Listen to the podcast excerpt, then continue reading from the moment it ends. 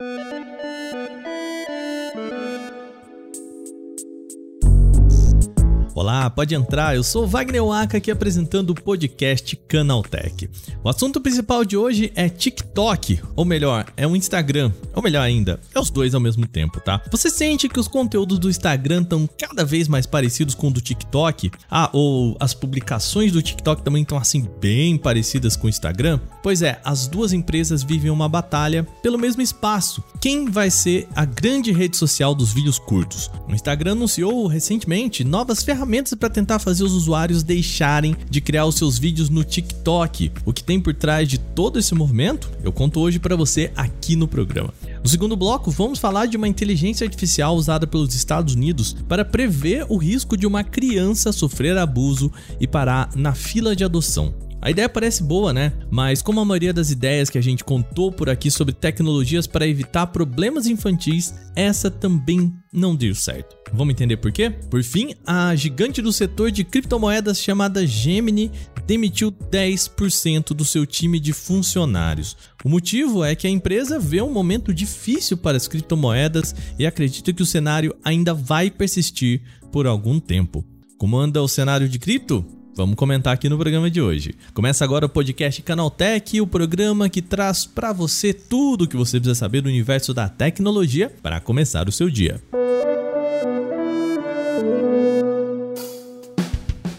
Olá, seja bem-vindo e bem-vinda ao podcast Canaltech, o programa diário que atualiza você das discussões mais relevantes do mundo da tecnologia.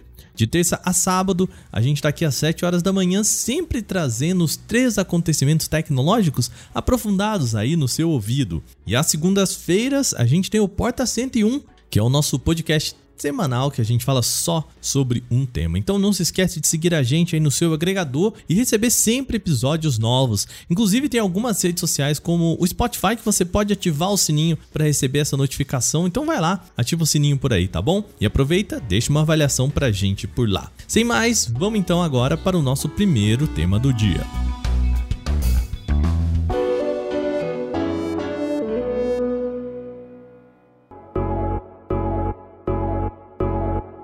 Programa de hoje é sobre a outra rede de lá, aquela outra rede lá, sabe? Provavelmente você já deve ter ouvido algum influenciador usar esse termo, aquela outra rede ou a rede do outro lado, enfim, qualquer uma dessas frases que tem um propósito muito simples. Se você cita o Instagram dentro do TikTok ou vice-versa, há uma chance considerável que o alcance da sua publicação caia. Você sabia disso? Não pode falar a palavra TikTok dentro do Instagram e nem Instagram dentro do TikTok.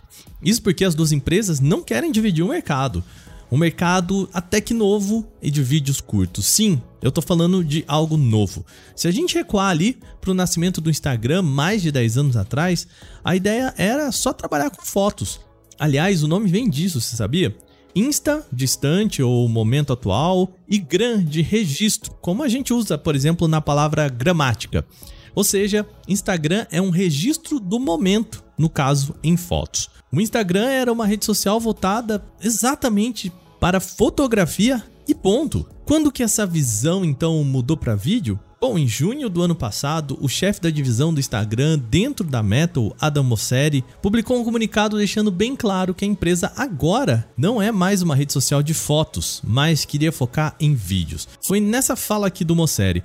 Uh, o texto tá em inglês, mas eu pedi pro nosso querido Gustavo Minari dublar a versão em português pra gente.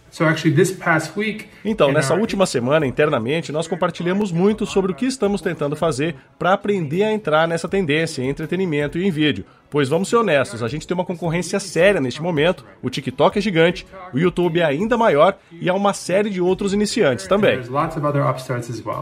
Aqui ele fala também sobre testes de mudança de feed e depois ele volta a falar de vídeos. Nós vamos começar a experimentar como abraçar um vídeo de modo mais abrangente, com entretenimento em tela cheia, imersivo, divertido e com foco no mobile. E você nos verá fazer uma série de coisas ou experimentos com um monte de propostas nesse espaço nos próximos meses. Agora nós temos uma ideia de onde queremos chegar em seis meses ou em um ano, mas certamente as coisas vão mudar várias vezes de vez em quando. E eu espero que vocês gostem. Hopefully you enjoy. Ou seja, abertamente o Instagram está vendo o TikTok chegar ali pelo retrovisor muito de perto e correndo atrás do prejuízo. E os números não mentem, tá? A gente já citou aqui relatórios do DataIA, do Estatista e de outros levantamentos sobre aplicativos. Em todos, o TikTok aparece com maior crescimento já há pelo menos dois anos. Vamos pegar um deles. O Estatista, por exemplo, traz números da virada de 2021 para 2022, ou seja, a gente está falando de números de janeiro desse ano. O Instagram aparece na frente do TikTok. Entre as redes sociais analisadas, o Insta é a quarta maior e o TikTok a sexta maior. O Instagram soma 1 milhão e 200 mil usuários ativos por mês, contra 1 milhão do TikTok. A diferença entre os dois, ó, é de 200 mil apenas. O Snapchat, que poderia entrar aí mais ou menos nessa conversa também, é o terceiro dessa disputa lá embaixo com 557 milhões de usuários. Vamos brincar aqui, só entre muitas aspas, meio milhão de pessoas. Tá, mas o que faz o TikTok ser tão querido ganhando esta ascensão no setor? Essa foi a pergunta que a Forbes fez no ano passado para uma série de profissionais do meio. O sentimento geral é de que são três motivos que levam essa rede social ao sucesso. O primeiro é a capacidade do TikTok de colocar o conteúdo em primeiro lugar. Parece meio bobo, mas pensa assim: Existe muita influência, mas menos influenciador no TikTok em comparação com outras plataformas. Aquele vídeo legal de dancinha, ou do gatinho, ou da receita, ou do nicho que você curte, é mais um vídeo legal do que uma nova produção do perfil artista que você conhece. Me fala aí, você conhece muito artista dentro do TikTok? Pois é. Isso nos leva também ao segundo ponto, o algoritmo bem, bem, bem refinadinho. O TikTok mostra o que você quer ver com uma velocidade que poucas redes sociais conseguem. Se você curte aquele vídeo bem específico, completamente nichado, pode ter certeza que vem mais. E o terceiro grande achado do TikTok, de acordo com os especialistas questionados pela Forbes, são as ferramentas de edição. O aplicativo deixa juntar um corte aqui com outra gravação dali, reagir a um vídeo num terceiro, brincando com ferramentas de chroma key, algo que antes era impensável, já com uma batida de música licenciada ali que sincroniza com os cortes, tudo ali ó, no aplicativo fácil, automático, sem que a pessoa precise de um curso de Adobe Premiere para isso. E é por isso que você vê tantos vídeos com marca d'água do TikTok sendo repostados no Instagram, porque é mais fácil produzir na rede social da ByteDance. E a gente deu toda essa volta aqui para explicar por que, que o Instagram tem uma nova movimentação aí. Ontem a rede social apresentou algumas novas ferramentas exatamente para facilitar a produção desses vídeos internos. Uma delas, veja só, é um recurso de áudio que sincroniza automaticamente a música com os vídeos. Soa familiar para você? Pois é. Outra novidade é um recurso de corte que permite pegar um vídeo qualquer e já fazer um corte dele para ser publicado nos rios. Já do lado do TikTok, a empresa sabe que precisa buscar também outro público para crescer ainda mais. Por isso, ela tem experimentado vídeos mais longos.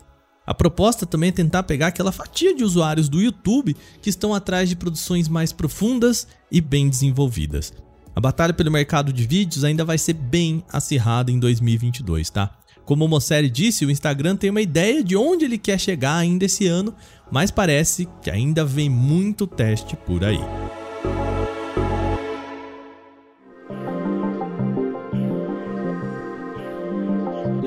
Nesse segundo bloco, o tema é sobre uma tecnologia de inteligência artificial de Oregon, nos Estados Unidos. O Department of Human Services, algo que a gente pode falar que é análogo aos nossos serviços sociais por aqui, implementou em 2018 uma tecnologia de triagem familiar com inteligência artificial. Se liga, é assim: o objetivo é tentar usar dados socioeconômicos para reconhecer o risco de uma criança e parar na adoção.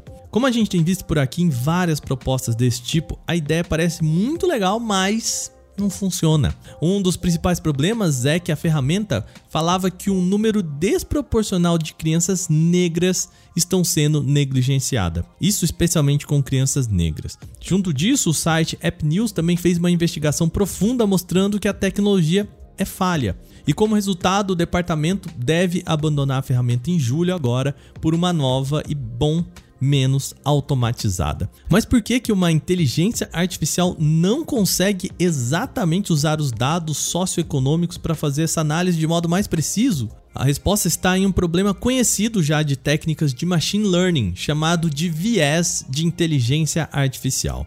É um conceito que pode parecer um pouquinho complexo, mas dá para entender. Vem comigo. Como a gente já conversou aqui no Porta 101, aquele que no qual a gente falou sobre fazendas de cliques, eu tenho mencionado bastante aqui no nosso programa, uma inteligência artificial ela é treinada por pessoas comuns. É assim, vamos pegar um exemplo simples em que um sistema precisa saber diferenciar o que é uma lata de cerveja de uma lata de refrigerante. Para isso, para que a IA aprenda a fazer essa diferenciação, é preciso que um grupo de pessoas, sim, pessoas de verdade, carne e osso, fale para esse sistema primeiro o que é uma cerveja e o que é um refrigerante. No caso desse treinamento é bem fácil, a pessoa vai lá, cerveja, refrigerante, até que o sistema aprenda sozinho. Mas vamos trocar de cenário e treinar uma IA para tentar reconhecer se uma criança corre o risco de parar em uma adoção. Há dois pontos que podem ser aqui enviesados e isso é um problema, tá?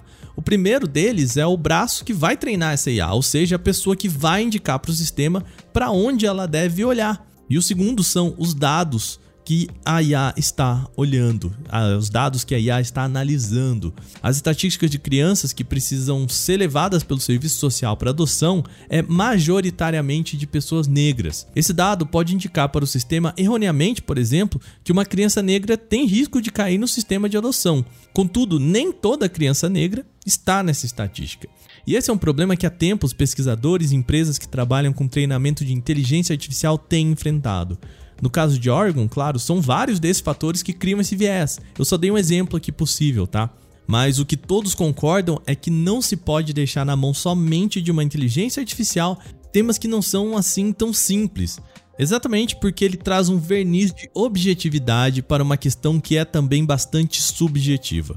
Por isso, a mudança para uma versão menos autônoma e que conte com parecer de especialistas é tão mais bem-vinda. Mais uma notícia que lembra a gente que nem sempre uma inteligência artificial vai salvar a nossa vida.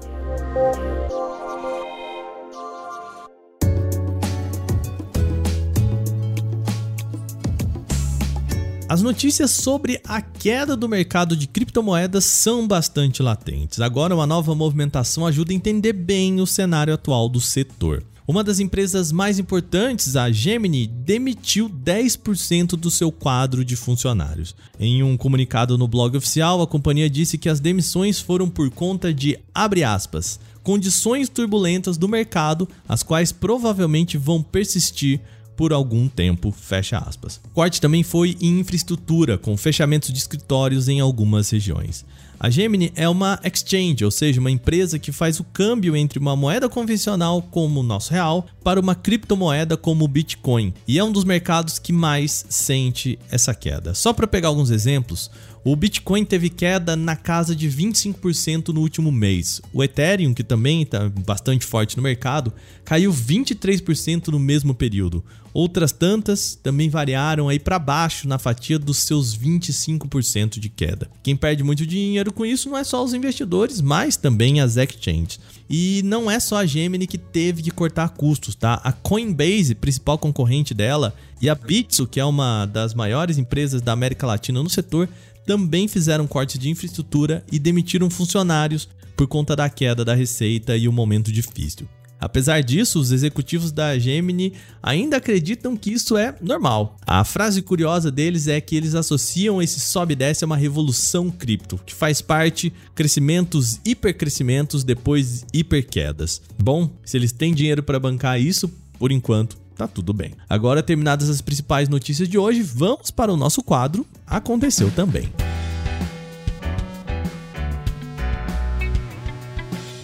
O WhatsApp está preparando o botão para você desfazer aquela exclusão de uma mensagem. A função deve permitir apenas que o usuário desista de apagar para si mesmo instantes depois de ter tocado na opção apagar para mim. Hoje no WhatsApp tem duas formas de você apagar uma mensagem. Aquela que você clica em apagar para todo mundo, em que o envio fica disponível para todos os integrantes da conversa, e também o apagar para mim, que é quando a mensagem é deletada somente do celular do usuário em questão, sem deixar rastros naquele dispositivo, mas ele continua acessível para todos os demais.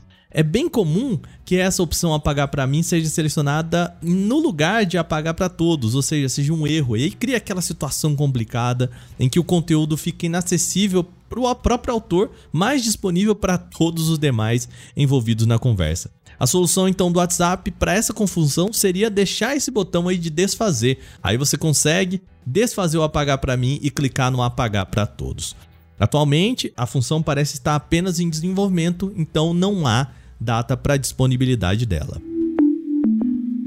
O Uber Prioridade, aquela modalidade que acelera o embarque de quem paga mais, foi expandido para mais sete cidades brasileiras. A alternativa permite que os usuários furem a fila e busquem por caronas ao pagar um valor mais caro pelo trajeto. As viagens solicitadas pelo Uber Prioridade têm preço calibrado com base no valor do Uber X ao mesmo destino, mas não está claro quanto que essa variação é maior. A modalidade foi inaugurada no Brasil em outubro do ano passado e na época apenas três cidades contavam com isso: Campinas, em São Paulo, Curitiba, no Paraná e Belém, no Pará. Dito isso, a expansão leva agora para mais municípios: Campo Grande, Cuiabá, Goiânia, João Pessoa, Santos, São Luís e Vitória. A opção de corridas prioritárias fica disponível com as demais categorias após a seleção do destino. O horário de funcionamento do novo modo não é fixo e pode ser contratado enquanto houver motoristas ativos na categoria. A Kingston anunciou no início desse mês uma nova variante do seu SSD portátil de modelo XS2000. O periférico agora conta com uma versão de 4 TB de armazenamento. O modelo tem algumas boas características, tá? Altas velocidades, alta resistência, tamanho bem compacto e a capacidade que até então chegava a 2 TB, que já era muito, tá? O restante das funcionalidades que chamava atenção foram mantidos, a começar pelo desempenho utilizando a conexão USB-C 3.2. O novo Kingston XS 2000 de 4 TB ainda não tem preço nem data de lançamento, mas não deve ser barato, tá? Em comparação, a versão com 2 TB, ou seja, metade dele, é vendida atualmente por R$ 2.640,50. Novos detalhes relacionados ao Moto G62 acabam de surgir graças a um vazamento publicado pelo site WinFuture. As imagens mostram um smartphone com o já conhecido visual que a marca tem usado algumas gerações. Câmera tripla na parte de trás, alinhada na vertical, tampa traseira de plástico em acabamento brilhante na cor prata e verde azulado. Os rumores apontam que o smartphone deve ter uma tela em OLED de 6,5 polegadas, resolução Full HD Plus e suporte para atualização em 120 Hz. Ainda segundo o vazamento, o modo G62 é equipado com o processador Snapdragon 480 Plus. Isso oferece uma conectividade 5G com um preço mais acessível, acompanhado de 128 GB de armazenamento. O modelo é esperado na faixa de preço de aproximadamente 300 euros, e mais detalhes sobre ele devem surgir nas próximas semanas, incluindo uma previsão de lançamento. A Samsung está desenvolvendo o Galaxy A04s, o seu futuro modelo de entrada. Ele foi visto agora em um teste de benchmark. No caso, ele foi visto com o processador Exynos 850, o mesmo já presente no Galaxy A13 4G. Além disso, o modelo testado conta com apenas 3 GB de memória RAM e executa de fábrica o sistema operacional Android 12. É esperado que opções com mais memória também sejam vendidas em mercados selecionados. Nenhuma outra informação do novo dispositivo foi antecipada e a título de comparação, o Galaxy A03s, o atual representante da linha, tem uma tela de 6,5 polegadas com tecnologia LCD e HD+. Até o momento não existe uma previsão para o lançamento do A04s. Geralmente, a marca lança novos modelos dessa linha próximo ao final do ano, então pode ser que demore mais alguns meses para que ele seja oficializado.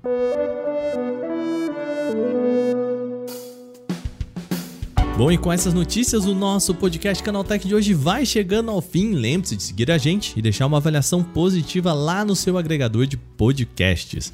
Sempre bom lembrar que os dias da publicação são de terça a sábado, sempre com episódio novo a partir das 7 da manhã para acompanhar o seu café. Esse episódio foi roteirizado, apresentado e editado por mim, Wagner Waka, com a coordenação de Patrícia Gnipper. O programa também contou com reportagens de Igor Almenara, Renan da Silva Dores, Victor Carvalho, Gustavo de Liminácio e a participação de Gustavo Minari. A revisão de áudio é de Gabriel Rime e Mari Capetinga com trilha sonora de Guilherme Zomer. Agora o nosso programa vai ficando por aqui. Até amanhã. Tchau, tchau.